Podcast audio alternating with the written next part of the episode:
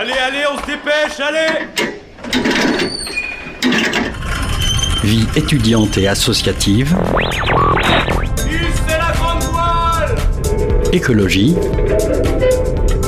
Il y a pas de voile, abruti. Politique, culture et société, Immersion dans 10 secondes et parfois un soupçon de sport.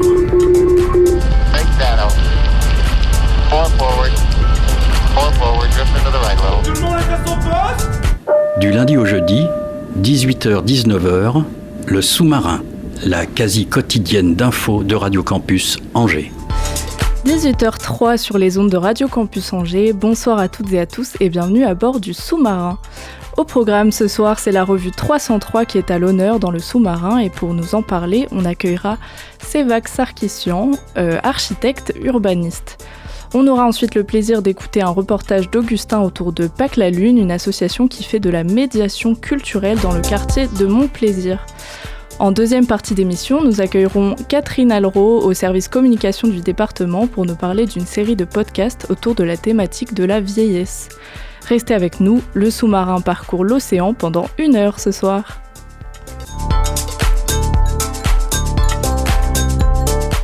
Mais avant tout ça, comme tous les lundis, on accueille Annelise dans le studio. Salut Annelise, Allô Mathilde. ça va? Ouais, super.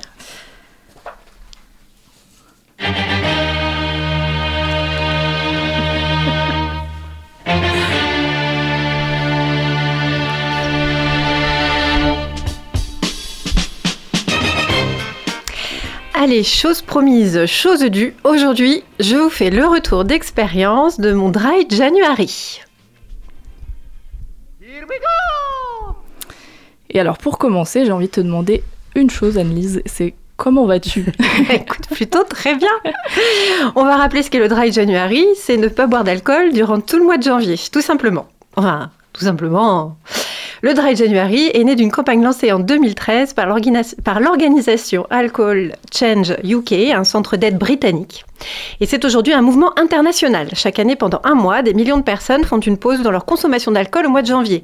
On a eu à ce sujet euh, un- un- une interview euh, dans Oui, à sous-marin il y a quelques semaines. Pour ma part, c'est en écoutant les médias que j'ai eu envie de faire ce défi. Les témoignages m'ont parlé, j'ai ressenti au fond de moi que j'en avais envie et je souhaitais faire stop. Ce défi m'a donné le cadre. Parce que tu buvais beaucoup toi Annelise. Eh ben écoute, tout est affaire de curseur. Ben finalement, oui, pas mal. Il y a plusieurs années, j'ai commencé par prendre une bière un soir en semaine en rentrant du boulot. Grosse journée, j'avais envie de relaxer.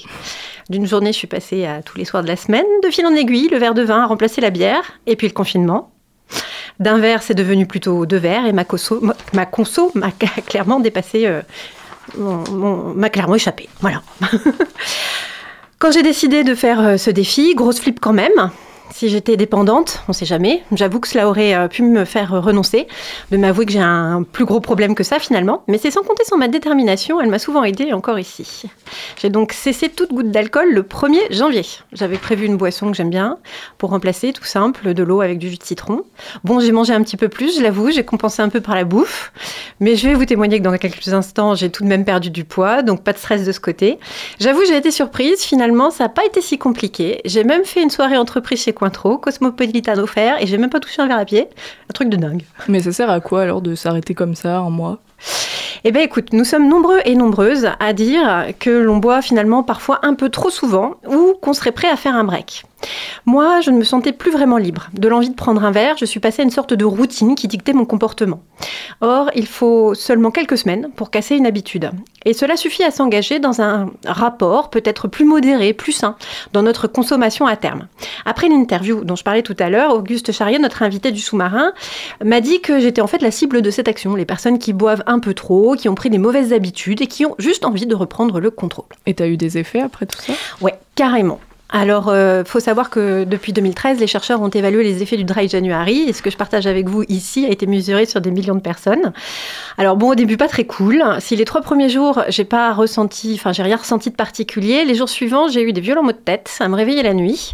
Bah oui, encore une fois, c'est une histoire de cerveau. Le servage de l'alcool va finir, va venir modifier des choses dans notre cerveau. On peut noter parfois des, effets comme de la nervosité, des insomnies, parfois des troubles anxieux, parfois aussi de l'irritabilité, de la tristesse, ce que j'ai ressenti aussi. Et puis, ben, je suis allée voir euh, consulter les articles scientifiques sur le sujet. C'est vrai que ça m'a questionné. J'ai lu que les effets devaient s'estomper après 8 jours de sevrage, en gros. Moi, ça a duré un tout petit peu plus, mais j'ai pas flippé, j'ai tenu bon et effectivement, tout a disparu. Et les effets positifs sont arrivés. Incroyable. Une peau fraîche et belle. Mais oui, j'ai des surprises, des compliments que j'ai reçus. J'en ai pas reçu ici, mais enfin, j'en ai reçu ailleurs, je vous assure. Même si je n'ai jamais eu de problème de, soleil, de sommeil, pardon, je ressens que je dors aussi beaucoup mieux. J'ai plus d'énergie en me levant. J'ai perdu un petit peu de poids, comme je vous disais, pas beaucoup. J'ai mangé un peu plus, donc bah forcément. Mais bon, c'est quand même tout cool, moi je trouve. J'ai perdu de la taille, comme toutes les filles. Vous savez, la réserve de graisse number one. Mon foie me dit merci. J'ai économisé de l'argent aussi, ça compte. Pas photo, le total est vite fait. En ce moment, c'est plutôt bienvenu. Et puis, j'ai un merveilleux sentiment de victoire. Ça, c'est trop, trop, trop, trop bien. J'adore, je kiffe, je me sens puissante, surtout, je me sens libre. Du coup, t'as complètement arrêté, tu bois plus du tout? Non. Mon objectif était de reprendre le contrôle, pas d'arrêter complètement. J'avais acheté d'ailleurs début février, euh, début janvier, pardon, une bouteille de Pinot Gris, mon vin préféré. Attention, l'abus d'alcool est dangereux pour la santé, n'est-ce pas? Je l'avais mise dans mon frigo pour l'ouvrir en janvier, fin janvier. Et puis finalement, plutôt que de me faire envie, cela m'a aidé euh, de voir cette, bouteille tous les jours euh, en ouvrant mon frigo et de dire non. Mon souhait est de ne plus boire en semaine, en fait, euh, clairement. Euh, le 31, c'était un mardi. J'ai donc attendu le week-end pour ouvrir ma bouteille et fêter ça avec mon chum. Bizarrement, ça n'a pas été facile. Je me suis demandé, tiens, mais est-ce que j'en ai vraiment envie? Est-ce que je vais pas replonger dans mes travers? Allez, fuck, let's go. Je me fais confiance. Moi, m'a beaucoup appris. J'ai donc bu un verre, j'ai savouré. Et puis, gnoprou, comme on dit en occitan, ça suffisait. Comment je me suis bien sentie après ça? Je contrôle à nouveau. I'm free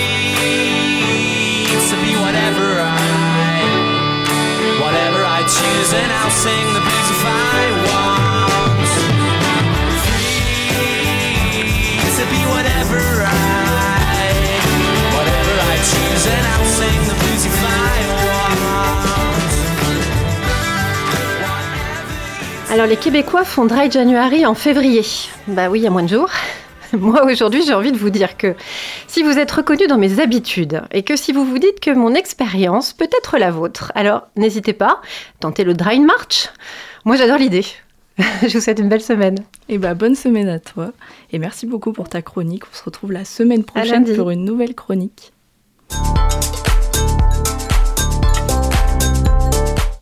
Alors j'accueille dans le studio Sévac Sarkissian, bonsoir. Bonsoir. Euh, Vous êtes architecte urbaniste et vous avez participé à la coordination et à l'élaboration de la revue 303 autour de la thématique de la hauteur.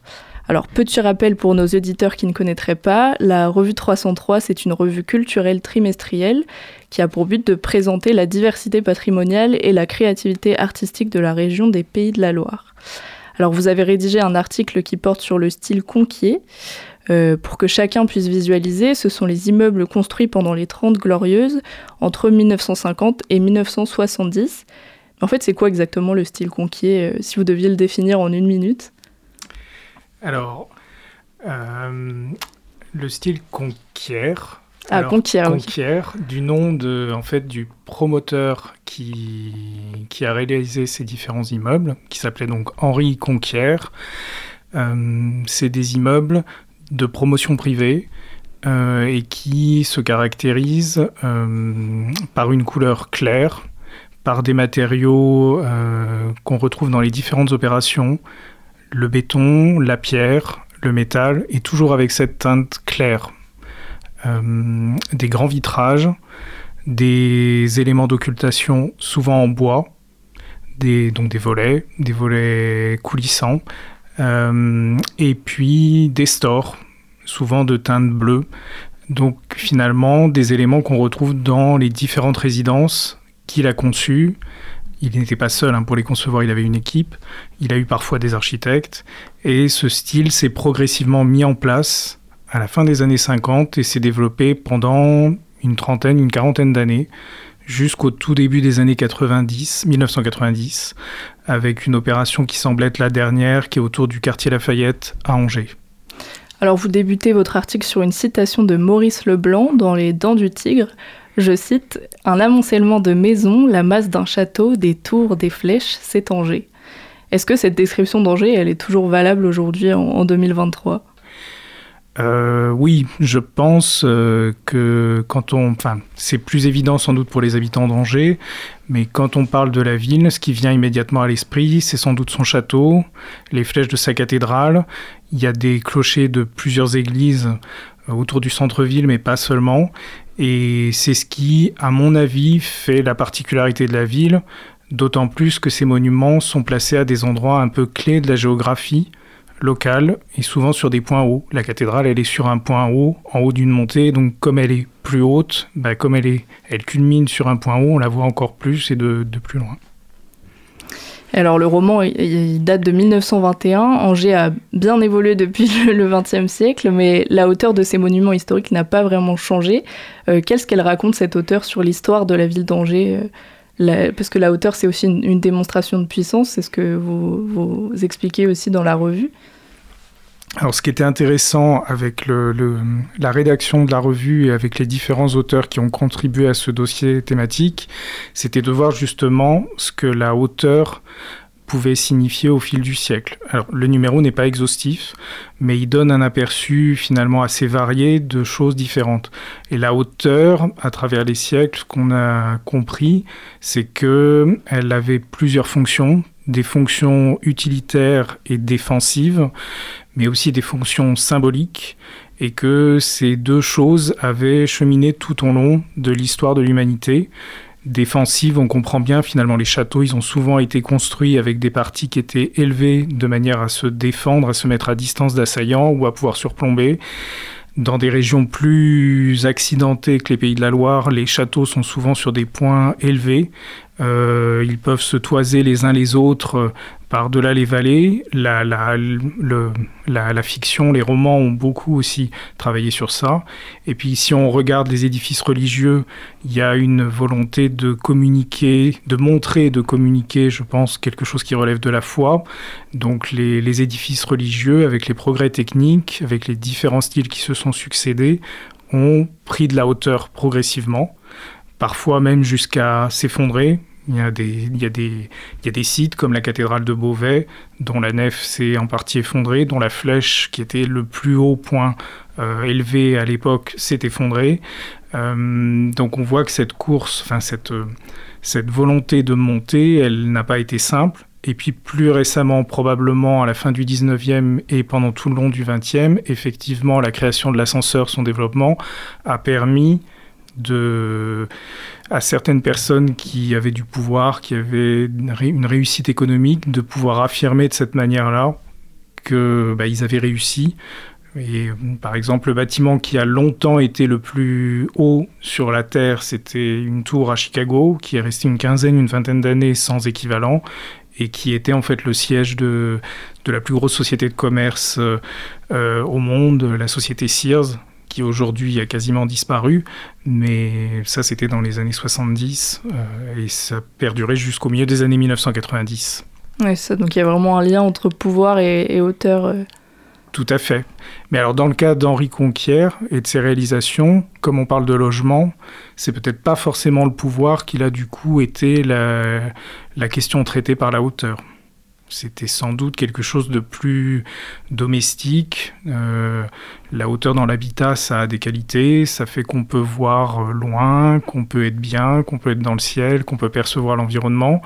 Euh, et, ça, et ça fait contrepoids à des bâtiments qui, eux, sont plus bas, qui sont dans les frondaisons des arbres, puisque ce promoteur a beaucoup construit des résidences dans des cadres qu'il a fait paysager et qui sont devenus du coup des, résidences parcs. Donc du coup, il y a une complémentarité entre des éléments hauts qui sont finalement limités en nombre, hein. il y a souvent une tour et pas plus, et puis des bâtiments plus bas, et puis parfois même des maisons individuelles. Alors en ce moment, au Beaux-Arts d'Angers, on peut retrouver les, œuvres de la Donation Bertrand euh, qui mettent à l'honneur la ville d'Angers et ses transformations. Alors sur leur site, on peut lire, et je cite, que les choix des œuvres, le choix des œuvres, pardon, s'est notamment porté sur des rues et maisons disparues d'Angers, euh, témoins des bouleversements qu'a connus la ville dans les dernières décennies. Alors justement, d'un point de vue euh, architectural, quels ont été les principaux changements de ces, dernières décennies à Angers? Alors, les changements, ils sont à, je pense, enfin, dernière décennie, c'est quelque chose qui date du milieu du XXe siècle, avec le- la période immédiatement après la guerre, la Seconde Guerre mondiale. En fait, il faut avoir conscience qu'à ce moment-là, euh, et c'est pas valable qu'à Angers, mais dans beaucoup de villes en France, il y a eu un, boom démographique, un boom économique, euh, et qu'il a fallu loger beaucoup plus de monde et dans des conditions plus satisfaisantes. Et du coup, euh, ces besoins ont amené des transformations urbaines où on a à la fois construit en ville, dans des emplacements où il y avait déjà du bâti qui existait, plus ancien, qui était parfois, voire même souvent, insalubre, qu'on a donc décidé de démolir partiellement ou totalement et qu'on a remplacé par des constructions plus récentes. Et puis parallèlement, il y a eu aussi la création de nouveaux quartiers sur des terrains qui n'étaient pas urbanisés, qui étaient soit des champs, soit du maraîchage, des espaces en périphérie, qui aujourd'hui sont complètement intégrés dans la ville parce que la ville a rattrapé. Et donc on a eu ces deux mouvements-là. Et parallèlement, les architectes euh, travaillaient beaucoup sur ce qui est maintenant vu comme l'architecture moderne. Euh, et ça s'est accompagné de démonstrations avec des, édifices euh, qui, peuvent se ressembler d'une ville à l'autre et dont certains sont hauts, d'autres plus bas, et ce qu'on a pu appeler les grands ensembles. Donc il y en a par exemple eu à la Roseraie ou à Belle-Beille ou à Montplaisir à Angers, donc qui sont plutôt des lieux en dehors de la ville dans les années 50-60. Et puis parallèlement, il y a eu des quartiers qui ont été reconstruits sur place, comme le quartier Saint-Nicolas dans la Doutre, derrière l'église de la Trinité, ou le quartier Saint-Michel euh, sur la route de Paris en quittant le centre-ville à côté du Jardin des Plantes, où là on a ce qu'on appelle résorber l'habitat insalubre qui était présent pour construire des opérations modernes qui aussi allaient bien avec l'air du temps. On avait des salles de bain, ce qui n'existait pas forcément avant, on avait des cuisines dans tous les logements, l'eau. Euh, ça a apporté beaucoup de modernité. Il y a aussi eu la question de la voiture à ce moment-là qui, a pris de plus en plus de place dans la ville. Alors, euh, en parallèle des peintures du XXe siècle, dans cette exposition de la donation Bertrand, il y a des photographies contemporaines des lieux qui ont été installés. Euh, et c'est vraiment hyper frappant de voir euh, à quel point les bâtiments ont évolué. On voit des vieilles maisons colorées, des maisons à pans de bois. Et c'est vrai que maintenant, quand on se promène, bah, tout est un peu bétonné. Euh, J'imagine que les, bombard- les bombardements pardon, ont eu un, grand impact sur la transformation du paysage urbain. Alors, les bombardements à Angers, il y en a eu de manière importante, notamment autour du quartier de la gare. Et ça se voit dans l'écriture architecturale des bâtiments, où on sent qu'il y a ces, volumes un peu simples, géométriquement, rectangulaires, avec des fenêtres, avec des encadrements euh, carrés, en béton, l'usage de la pierre, du métal, du verre. Effectivement, ça a pu faire disparaître euh, des tas d'éléments plus anciens, mais par exemple dans le cas du quartier Saint-Nicolas, donc dans la Maine, ou dans la Doutre, de l'autre côté de la Maine, eh bien, si vous regardez autour de la Trinité, vous verrez qu'on n'a pas démoli toutes les maisons à pans de bois, toutes les maisons plus anciennes. C'est d'ailleurs ce qui fait l'intérêt d'une ville comme Angers, c'est qu'elle n'a pas euh, vu tout son centre-ville démoli, comme ça a pu être le cas dans des villes comme Brest ou même à Nantes, dans une proportion plus importante qu'à Angers, où des quartiers entiers ont vraiment disparu. Alors justement, le bombardement, il a eu quel euh, rôle dans la manière de repenser la ville? Comment Ben- on fait dans l'urgence pour repenser un bâtiment euh? Hum, bah, il faut savoir que les, collectivités, les villes à l'époque, elles se dotaient de documents d'urbanisme pour prévoir leur transformation, et souvent des documents qui étaient même euh, antérieurs à la Seconde Guerre mondiale, et qui ont, grâce à...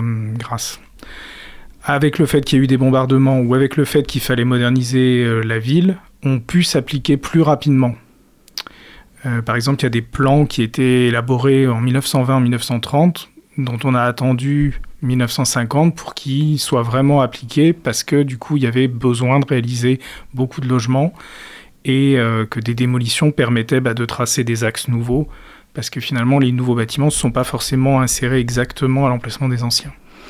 Alors le, le style euh, conquiert, c'est ça, est omniprésent dans, le paysage angevin de la fin des années 50 jusqu'au milieu des années 70. Le rythme est hyper soutenu, rien qu'à Angers, au moins un permis de construire est déposé chaque année, c'est ce que vous écrivez dans la- le- l'article.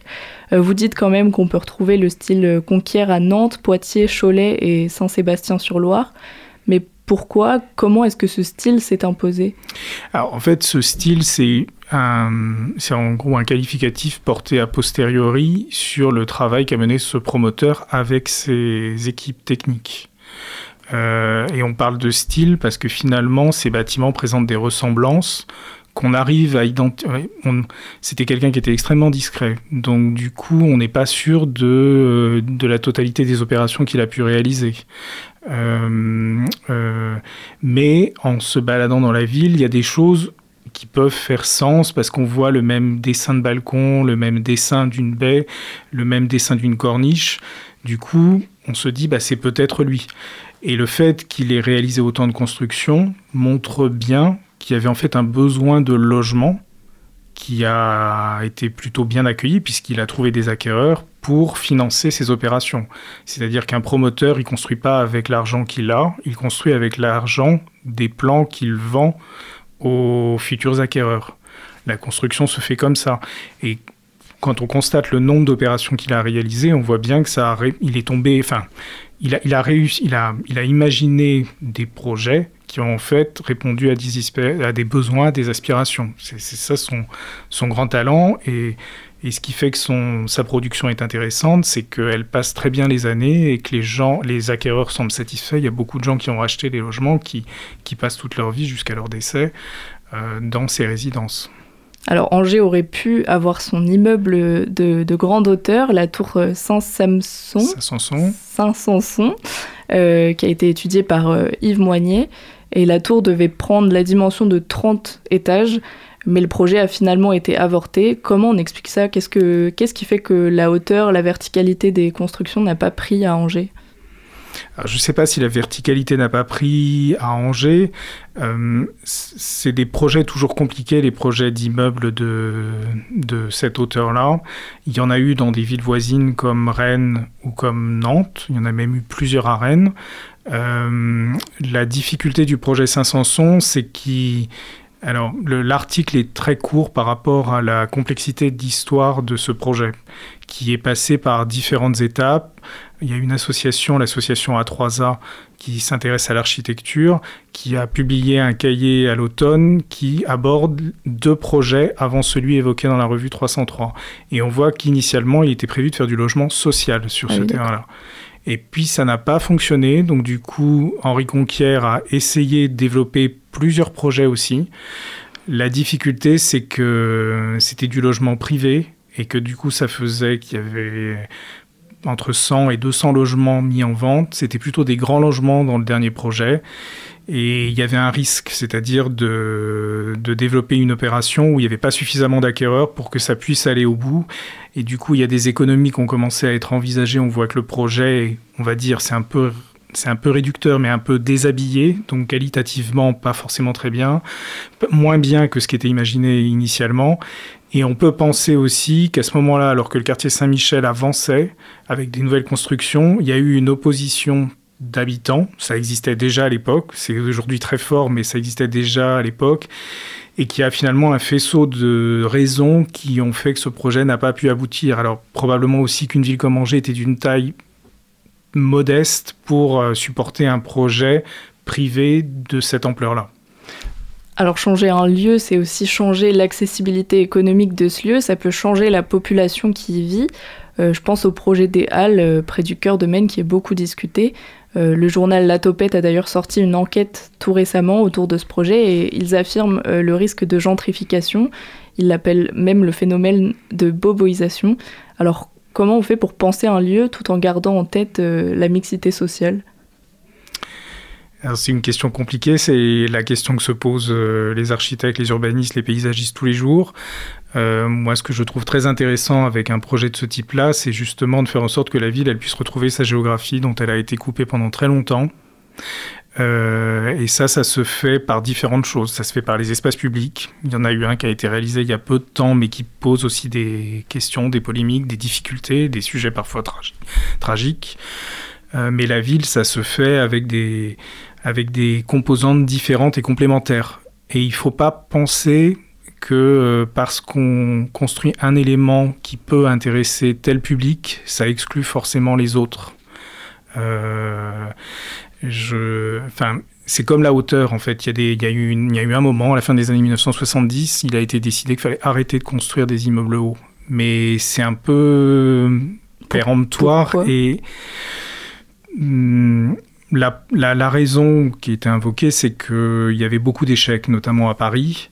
Euh, mais il y avait des raisons économiques aussi à cela, Euh, les charges, euh, les coûts liés aux ascenseurs, à l'eau, faire monter.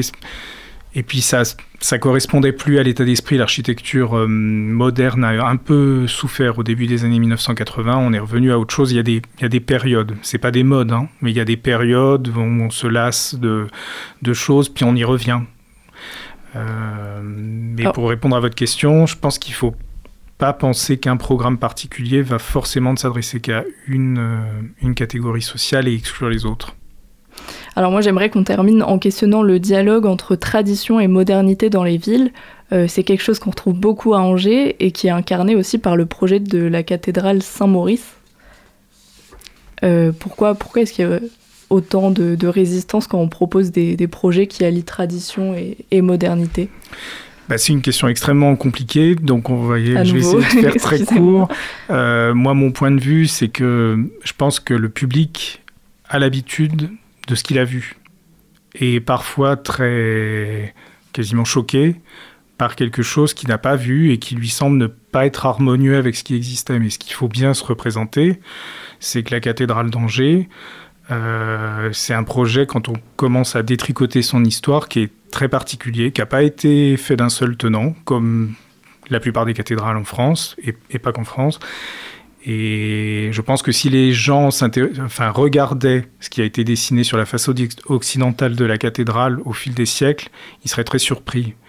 Parce que aujourd'hui, c'est sans doute l'élément le plus haut à Angers, mais le massif occidental, les deux flèches, elles, sont un peu choquantes par rapport au vaisseau de la cathédrale, parce qu'elles sont très hautes, alors que la cathédrale est plutôt basse, avec une seule nef. Et,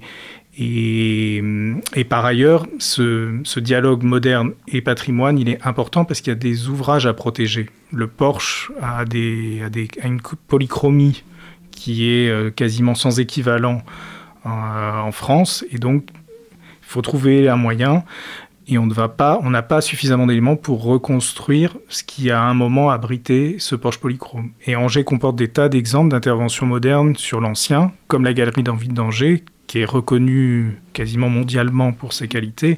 Donc on voit que les choses sont possibles. Mais il faut faire preuve de pédagogie, d'explication, d'écoute. Eh ben, merci beaucoup Sévac Sarkisian, on est un peu en retard sur le programme. Euh, N'hésitez pas à lire la dernière revue 303 sur la hauteur. Tout de suite, petite pause musicale sur le 103 FM.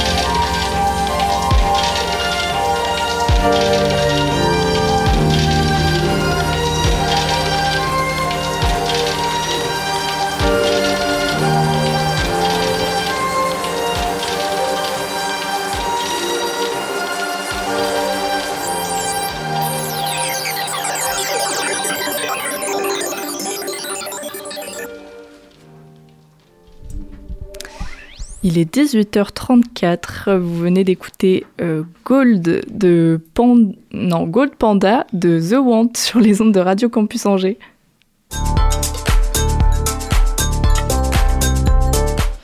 Alors Augustin s'est récemment rendu dans les locaux de l'association Pâques la Lune. On écoute son reportage tout de suite. 24 rue de Nausée à Angers, association Pâques la Lune. Je suis allé à la rencontre de Valérie Imbert, responsable départementale de l'association, et Louis-Quentin Chevalier, chargé de projet et intervenant. Alors, Pâques la Lune s'est créé il y a 20 ans, même plus en 99. C'était au départ une compagnie théâtrale assez classique qui a décidé de quitter les endroits euh, de, de théâtre euh, traditionnels pour aller dans la rue, enfin sur l'espace public, non pas faire du théâtre de rue, mais plutôt être dans la rue près des habitants et euh, de vouloir défendre les droits culturels pour, euh, pour toutes et tous. Il y a trois axes sur le projet de Pâques la Lune, un axe d'intervention artistique sur l'espace public avec les personnes qui sont tout venant. Les enfants, c'est bien sûr notre première cible, mais aussi les familles, les parents. Et puis, on intervient également dans les écoles sur des parcours artistiques et on fait intervenir des artistes sur l'espace public en appui de nos interventions. Le théâtre, c'est l'outil de cette compagnie au départ. Bien sûr que c'est un bon outil, mais ça pourrait être la musique, ça pourrait être la peinture, ça pourrait être tout autre art. Il y a aussi de la danse, il y a aussi de l'écriture, on travaille aussi avec des arts plastiques. C'est le théâtre notre cœur de métier. Maintenant, à l'arrivée, tout art euh, confondu ou tout art mélangé peuvent être euh, invités. On travaille avec beaucoup d'associations euh, du territoire qui s'inscrivent dans l'éducation populaire, qui s'inscrivent dans le champ social, qui s'inscrivent dans le champ culturel ou artistique. Très concrètement, on travaille avec le 122, l'association Paille Paille, on travaille avec la MPT sur le quartier Non Plaisir, l'association euh, La CLCV, les associations d'habitants. On multiplie euh, les partenariats parce que l'idée c'est qu'on puisse faire ensemble. Alors chacun avec sa porte d'entrée, avec sa compétence aussi, chacun avec son relationnel aussi, parce que c'est d'abord euh, parce qu'on connaît les gens et parce qu'ils nous connaissent qu'on arrive à mettre en place des choses. Quand on arrive euh, difficilement à survivre et s'acheter une baguette, l'art ça devient quelque chose de compliqué. Bien sûr que l'art euh, ici sur ce territoire, mais à plein d'endroits, c'est pas du tout accessible à tous. hein. Ça demande un vrai engagement de pouvoir euh, se dire bah, tiens je vais euh, aller m'acheter une place de théâtre quand on a des revenus très contraints. C'est des gens qui se surprennent eux-mêmes, hein, ou des enfants, ou même des fois des parents qui se retrouvent à mettre beaucoup de plaisir à faire une activité là où ils avaient plutôt euh, eu un petit peu un pas en arrière avant de venir. hein. Puis des fois, ben, il se passe rien aussi, ça arrive que euh, ça n'interpelle pas les gens, qui n'aient pas envie de participer. Et ça fait partie aussi du projet, que les gens puissent être là, euh, se dire bah non, ça c'est pas pour moi, ou j'ai pas envie, ou alors je m'en vais. Puis quand ils reviennent, ben, on est content. J'ai grandi à la campagne où euh, il n'y a pas vraiment la notion en fait artistique qui est représentée. Moi j'ai toujours compris l'art comme quelque chose qui permettait de s'exprimer, qui faisait du lien social surtout. Moi, j'ai commencé à travailler avec les artistes. Et puis petit à petit, euh, j'ai travaillé pour des équipements qui pouvaient euh, faire partager l'art. Et puis petit à petit, je me suis dit, ben non, ce que j'ai envie, moi, c'est que l'art, ce soit pour tous et que ce soit pour tout le monde, quoi. Pour monsieur tout le monde, pour madame tout le monde. Et donc petit à petit, je me suis rapprochée euh, plutôt euh, des habitants. Alors je dis les habitants, c'est les gens en fait en général. Et puis c'est pour que les gens s'expriment. On est dans et puis se, se rencontrent, s'expriment, parlent de parlent d'eux, parlent de ce qui se passe autour. Deux fois de, temps en temps, même peut-être assez souvent, parlent des choses euh, qui posent problème, mais aussi euh, pouvoir les amener à exprimer euh, leurs besoins, leurs envies. Et qu'est-ce que nous là-dedans on peut être amené à, à mettre en place pour pouvoir arriver à ce que chacun puisse rêver un peu. C'était un reportage d'Augustin Ourlier sur le 103 FM. Vous pouvez le retrouver sur le site murmure.org, le guide sonore des territoires.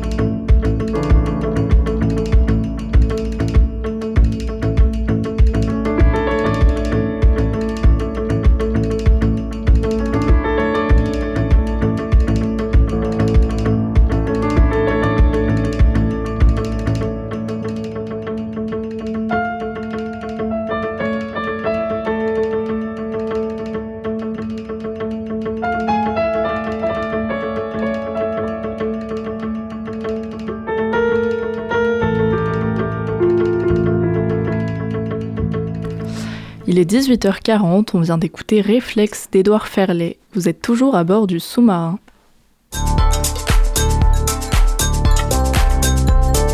Et c'est au tour d'Alice d'entrer dans le studio. Salut Alice. Salut Mathilde. Tu vas bien? Ça va et toi? Tu es accompagnée de Catherine Alro. Comment vont nos anciens? Après le scandale Orpea, c'est un sujet dont le monde politico-médiatique s'est emparé pour tenter d'apporter des réponses au mal-être des personnes âgées.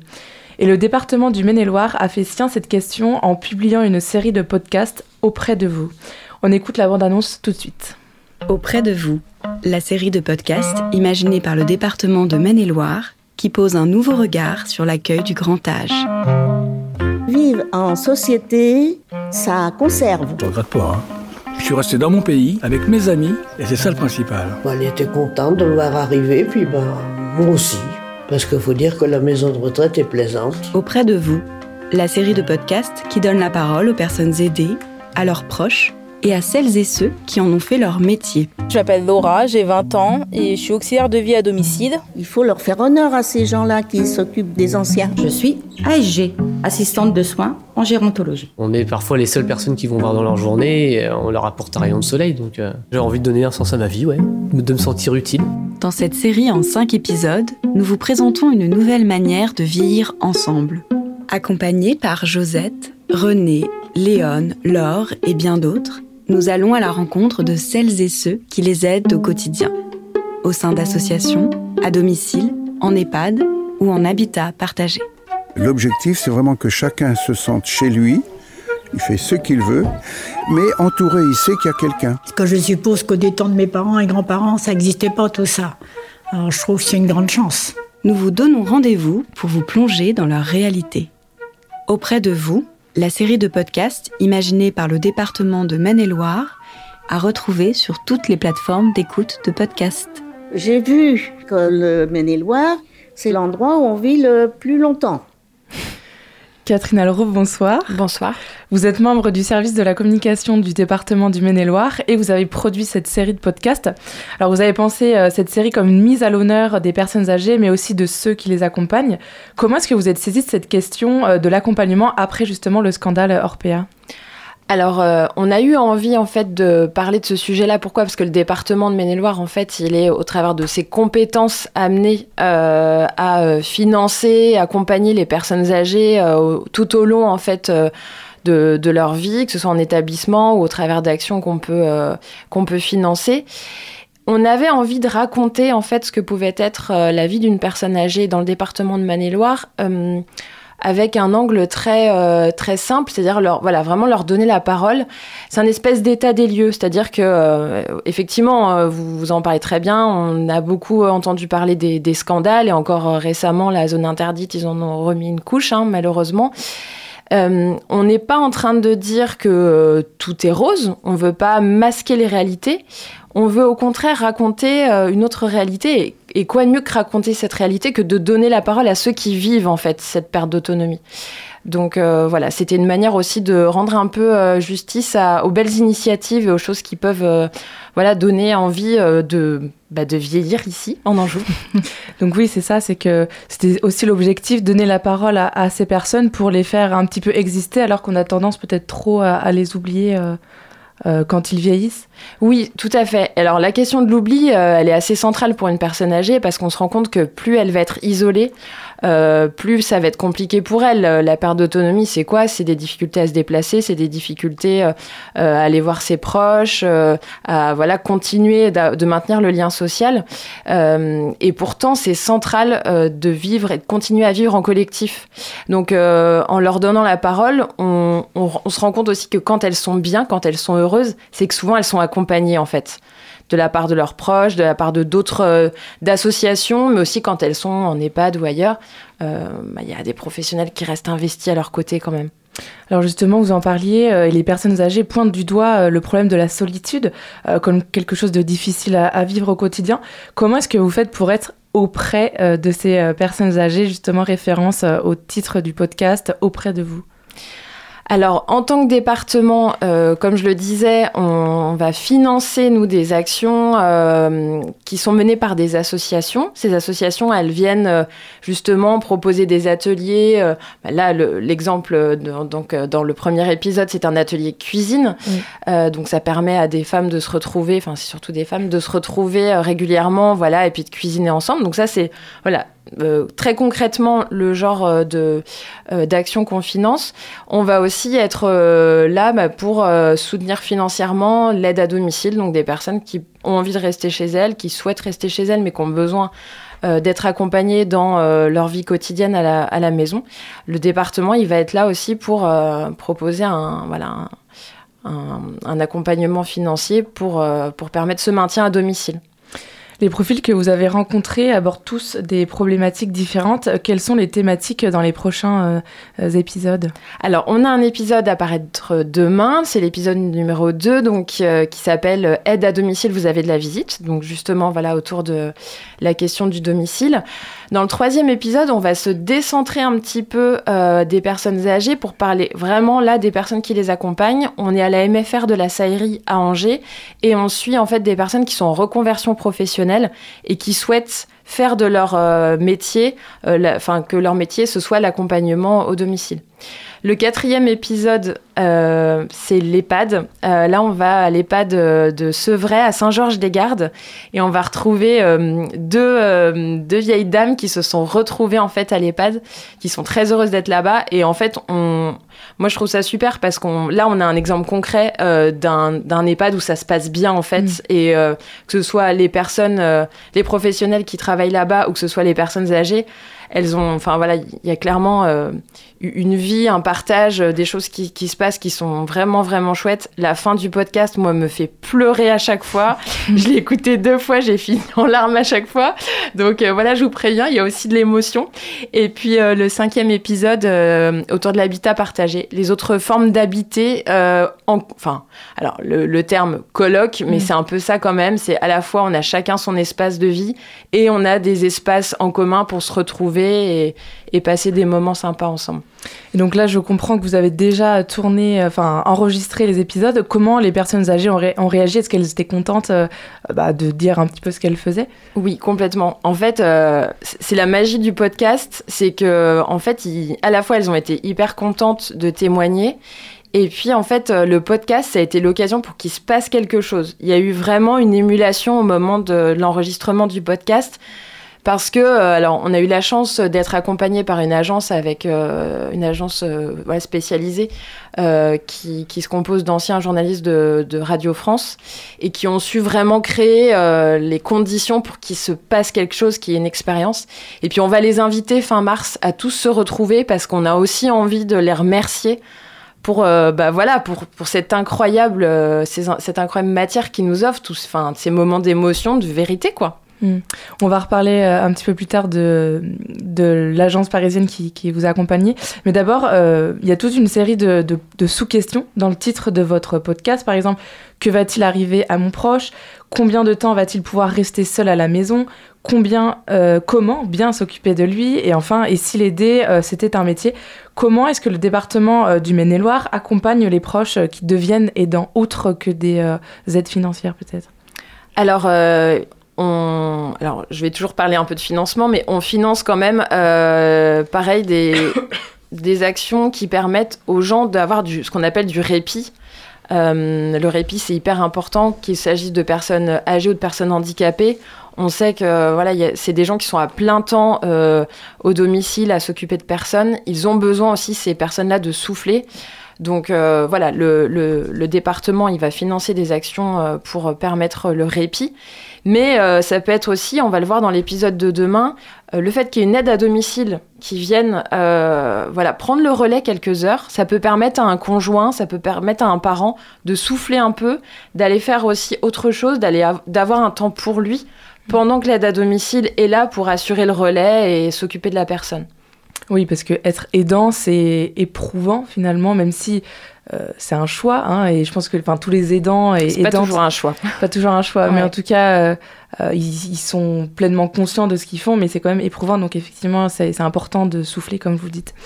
Euh, Est-ce que cette série de podcasts, elle va accompagner une augmentation euh, euh, du budget pour les services gériatriques et les projets à destination des personnes âgées? Florence Dabin évoquait, la présidente du département, évoquait l'idée qu'elle voulait investir dans, l'humain. Elle parle de recrutement dans les services de l'autonomie des personnes âgées. Est-ce que vous avez quelques chiffres à nous donner? Alors, euh, moi, en tant que chargée de com, ça va être un peu compliqué de vous répondre sur ces sujets qui sont relativement euh, techniques. Donc euh, voilà, moi, ce que je peux vous dire en tout cas, c'est qu'on s'engage et que le département, au travers de ces podcasts, s'engage à assurer une meilleure valorisation de ces métiers. Donc on y a eu voilà une une, hausse aussi, on a participé à la hausse euh, des, métiers de l'aide à domicile euh, en termes salariales, revalorisation salariale. Euh, mais voilà, et avec les podcasts, on est aussi là pour, pour parler des métiers, en parler autrement, raconter autre chose. Maintenant, sur ces aspects-là purement budgétaires, chiffres, c'est encore une fois pas forcément mon domaine, donc je pourrais pas forcément en dire plus. Est-ce que vous avez l'intention aussi de diffuser ce podcast, enfin en tout cas de euh, peut-être dans des, dans des lycées, dans des écoles, euh, pour euh, mettre en valeur le métier d'aidant et peut-être euh, créer des vocations, si je puis dire Oui, tout à fait. L'idée, c'est vraiment de pouvoir le, le diffuser au maximum. On, on a la chance d'avoir un réseau, euh, département, un réseau aussi euh, de professionnels, euh, que ce soit euh, voilà, de- d'entreprises qui, euh, qui embauchent des aides à domicile, mais aussi d'établissements qui sont engagés euh, auprès euh, des collégiens, des lycéens, euh, de personnes en formation continue. Donc là, la diffusion, elle a tout son intérêt pour montrer des exemples de ce qui se fait et de ce qui peut se faire. Complètement. Et est-ce que vous avez envisagé une rencontre entre jeunes et les personnes âgées euh, qui euh, interviennent dans le podcast, physiquement? Alors, on a la chance du coup euh, d'organiser un événement le, au mois de mars prochain à la MFR de la Saillerie et on, a, on aimerait bien qu'il y ait, euh, oui, euh, quelques, quelques personnes qui soient là, quelques jeunes qui soient en formation pour voilà, profiter de ce temps-là et d'un échange entre eux. Ça pourrait vraiment être vraiment chou- chouette. Ouais. Euh, donc on le disait tout à l'heure, le département du Maine-et-Loire a produit cette série de podcasts, en marque blanche, c'est-à-dire que c'est une société de production euh, qui est allée enregistrer les témoignages, fait le montage, etc. Euh, en l'occurrence ici, c'est une agence parisienne Logarithme. Est-ce que, enfin, pourquoi vous avez, décidé de travailler avec cette agence parisienne et non pas travailler avec des acteurs locaux pour cette réalisation? Je pense notamment au, au studio de production Angevin All Podcast euh, ou encore Radio Campus Angers. Nous-mêmes, on, fait de la médiation culturelle. Pourquoi avoir choisi, euh, euh, enfin, ne pas avoir choisi des acteurs locaux pour cette série? Alors, nous, ce qu'on a fait, c'est qu'on a fait un petit benchmark, je vais utiliser un mot, voilà, un petit, un petit benchmark de, plusieurs entreprises qu'on avait identifiées sur le, sujet. On a sollicité notamment une agence nantaise, on a fait un comparatif avec plusieurs... euh, plusieurs agences. Ce qui nous a intéressé aussi euh, dans, dans le profil de l'agence Logarithme, c'était euh, voilà, c'est le parcours des journalistes qui, qui constituaient cette, cette agence-là. Nous aussi, on a des journalistes à Radio Campus. Notre tuteur Hugo est journaliste. Ouais, ouais. Euh, en, est- en étant voilà, des anciens de Radio France, alors je dénigre pas du tout, hein, euh, attention, hein, euh, le- votre expérience et, et voilà ce, qui, ce que vous faites à Radio Campus.